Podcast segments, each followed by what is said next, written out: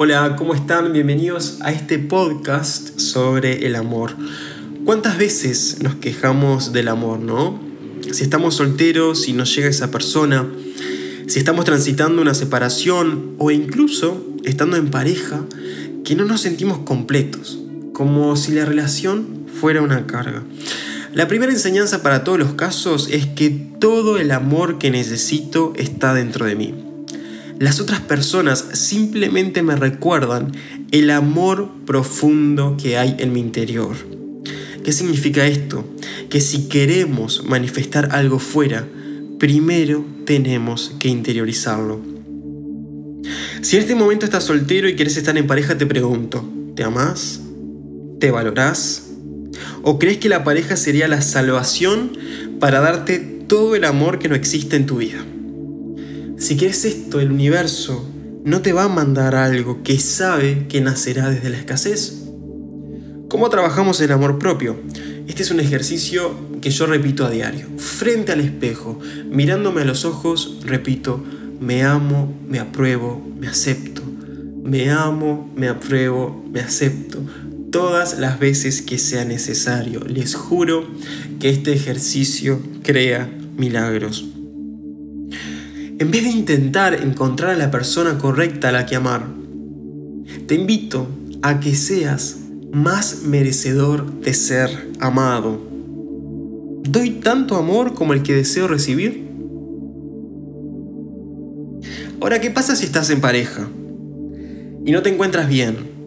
Te invito a hacer lo mismo, a amarte primero, a no jugar al rol de padre o de madre con tu pareja, a no ser el salvador de nadie. Ojo, tampoco tomes decisiones apresuradas. Terminar una relación debe ser como toda decisión tomada desde el amor y la paz. Esto te lo digo por experiencia propia. No tomes decisiones desde el enojo. Trabaja el amor propio y lo que tiene que suceder va a suceder. Si estás transitando una separación, me gustaría leerte una frase de Luis Hay. Las relaciones siempre son exitosas porque duran lo que tienen que durar para que sea perfecta la experiencia que necesitaba yo y mi pareja. Te prometo y te transmito que esta separación les va a revelar a ambos información útil. Puede ser que no sepas lo que va a suceder, pero la vida te ama y vas a estar bien con o sin esa persona.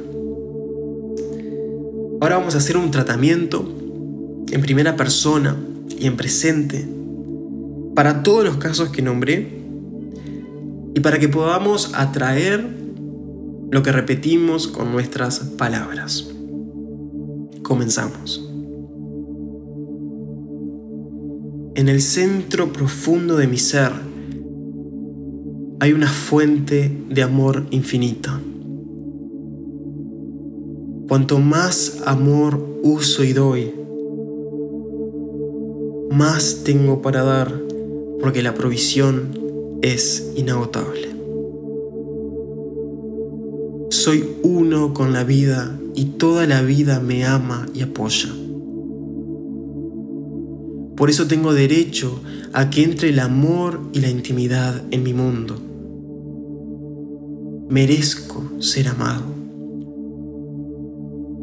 Yo no soy mis padres ni las relaciones de pareja que mantuvieron. Tengo mi propio y único ser y elijo crear una relación sentimental duradera y cariñosa que nos nutre y apoya a ambos en todos los sentidos.